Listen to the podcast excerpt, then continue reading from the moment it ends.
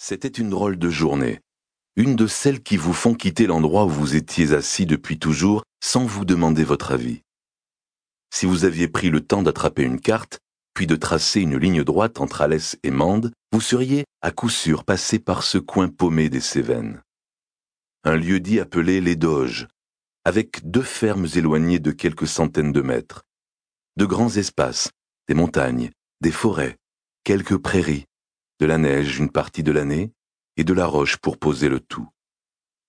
Il y avait aussi des couleurs qui disaient les saisons, des animaux, et puis des humains qui tour à tour espéraient et désespéraient comme des enfants battant le fer de leurs rêves, avec la même révolte enchâssée dans le cœur, les mêmes luttes à mener qui font les victoires éphémères et les défaites éternelles. Le hameau le plus proche s'appelait Grisac, situé sur la commune du pont de Montvert. Une route les reliait et devait bien mener quelque part si on prenait le temps de s'y attarder. Gus vivait ici depuis plus de cinquante hivers. C'était en décembre que ce pays l'avait pris et que sa mère l'avait craché sur des draps durs et épais comme des planches de châtaignier, sans qu'il se sente dans l'obligation de crier, comme pour marquer son empreinte désastreuse dans un corps ancestral. Une manière de se cogner à la solitude, déjà, dans ce moment qui le faisait devenir quelqu'un par la simple entrée d'une coulée d'air dans sa bouche tordue. Des gens diraient plus tard qu'on n'aurait pas dû le secouer comme on l'avait fait pour lui extorquer le fameux cri, et que, si dans le futur il s'était mis à parler plus volontiers aux animaux qu'aux hommes, c'était un peu à cause de ce retard à l'allumage. Mais qui peut dire ce qu'il serait advenu si tout s'était déroulé normalement? Et qui aurait pu soutenir que, justement, la volonté du Tout-Puissant n'était pas de changer la donne pour Gus, et que cette singularité n'augurait pas d'un destin supérieur ce qui était certain, c'était que même les âmes les plus charitables ne se gênaient pas pour montrer du doigt ce poisson-là qui nageait à contre-courant depuis sa naissance. La ferme de Gus était pinquée dans la partie la plus haute des Doges, à une dizaine de kilomètres à vol d'oiseau du pont de Montvert. Elle était constituée de vieux bâtiments, de terres cultivées et de taillis à coquiner en forêt de châtaigniers, de pins, de chênes, de hêtres et de mélèzes pour l'essentiel. Le tout s'étendait sur 24 hectares. Pour être précis, il faudrait dire qu'entre les Doges et le village, les kilomètres ne duraient pas pareil, selon qu'on était en bonne ou en mauvaise saison. Les distances dans ce coin-là, c'est du temps, pas des mètres. Et Gus n'était pas un oiseau. Des légendes couraient depuis toujours sur les Doges et sa forêt bénie. Il se disait que le nom qu'on lui avait donné était l'exact contrepoint de ce qui s'y était passé, si tant est qu'on puisse imaginer qu'un lieu plutôt qu'un autre puisse attirer le malheur. Depuis, on avait oublié les légendes et conservé le nom. D'autres chats à fouetter. Que Gus aimait ce pays serait beaucoup dire, mais comme il n'avait rien connu d'autre, il s'était fait à l'idée d'y finir ses jours. Pas malheureux, pas vraiment heureux non plus sa place dans le vaste ordonnancement de l'univers, étant donné qu'il était incapable d'en imaginer une autre. À la réflexion, il n'aurait sans doute pas parié que beaucoup d'hommes puissent en dire autant, et ce n'était pas donné à tout le monde d'avoir une chaise à soi où poser ses fesses. Il s'était toujours satisfait de ce qu'il possédait, pas par choix ni par conviction, mais ce qu'on lui avait appris, c'était justement que rien ne devait changer, que toutes les créations avaient été réfléchies par une puissance qui dépassait les hommes en tout, ceux d'ici et ceux d'ailleurs. Les envies de Gus étaient donc aussi simples que de boire quelques verres de vin quand il en ressentait le besoin, et de s'occuper des bêtes qu'il élevait avec passion. Tout ce qu'il avait jamais su faire, ce qu'on attendait de lui. C'était sa grand-mère paternelle qui avait appris à Gus tout ce qu'il savait aujourd'hui de cette nature exigeante, ce qu'elle pouvait donner, à quel moment, et aussi ce qu'elle pouvait prendre. La grand-mère lui avait toujours dit que le bonheur était comme la promesse de l'aube, si l'on s'en tient à la promesse sans s'obstiner à vouloir deviner ce qu'on aurait envie qu'elle révèle à l'avance. C'était le genre de propos alambiqués dont elle était coutumière, et qui sonnaient étrangement dans sa bouche comme des mises en garde, l'air de rien.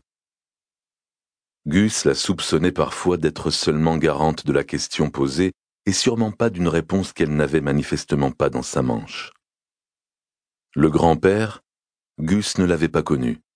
Il paraissait que ça avait été quelqu'un, en son temps, pas facile à manœuvrer, capable de se bagarrer pour asseoir son point de vue et accessoirement pour faire sortir la rage qui se trouvait au fond de lui.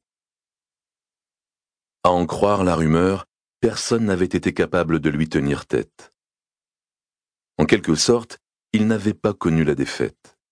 Et c'était justement ce qui avait causé sa perte, le jour où il avait tourné le dos à ce taureau et qu'il s'était fait broyer la cage thoracique entre le mur de la grange et le crâne du bovin. La bête n'en était pas restée là. Elle s'était déchaînée à coups de corne sur cet homme qu'il avait souvent battu pour qu'il obéisse, jusqu'au moment précis où le grand-père avait baissé sa garde, où tout avait basculé. Pourtant, chaque paysan sait qu'on ne doit jamais faire confiance à un animal aussi puissant qu'un taureau. On disait que le grand-père n'avait pas saigné, que la bouillie était restée bien en dedans de lui, à part un petit filet de sang qui avait fini par sortir du coin de sa bouche, mais il ne respirait déjà plus. Le père de Gus était adolescent au moment du drame. Il avait alors pris la ferme en main avec les mêmes arguments que son père, sauf qu'il était loin d'être aussi costaud physiquement et dans sa tête. La grand-mère avait obéi vu qu'elle n'avait jamais été du genre à s'imposer en quoi que ce soit. S'il y a une chose à rajouter, c'était le penchant prononcé du père de Gus pour l'alcool. Une gnole distillée dans la vallée par deux frères jumeaux surnommés les Mickey, à cause de leurs oreilles démesurées. Leur breuvage ressemblait plus à de l'urine de bœuf fermenté qu'à de l'eau de vie. Il faut croire que, tant qu'on n'a pas goûté à mieux que ce qu'on a sous la main, on se trouve des raisons d'apprécier sa pitance, peut-être même de ne pas du tout en chercher d'autres. Sûrement un des secrets du contentement, sans pour autant envisager le bonheur, car ce genre de sentiment n'avait manifestement jamais mis les pieds au doge. Un drôle de pays de brutes et de taiseux. Et comment pourrait-il en être autrement dans cette région où le diable en personne ne prenait pas la peine de choisir les âmes et se servait sans se soucier de négocier avec la concurrence?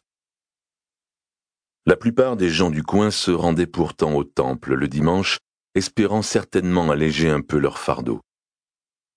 Le seul trésor qu'ils côtoyaient chaque jour était en même temps l'expression de leur calvaire, cette nature majestueuse et sournoise, pareille à une femme fatale, impossible à oublier. Comme chaque jour, Gus s'était levé tôt. Jusque-là, il enfilait ses journées les unes à la suite des autres comme des perles sur un collier, la précédente ressemblant à la suivante. Et ce jour de janvier 2006, le 22 pour être précis, c'était une drôle de perle qu'il s'apprêtait à enfiler, une qui ne ressemblait pas vraiment à toutes les autres.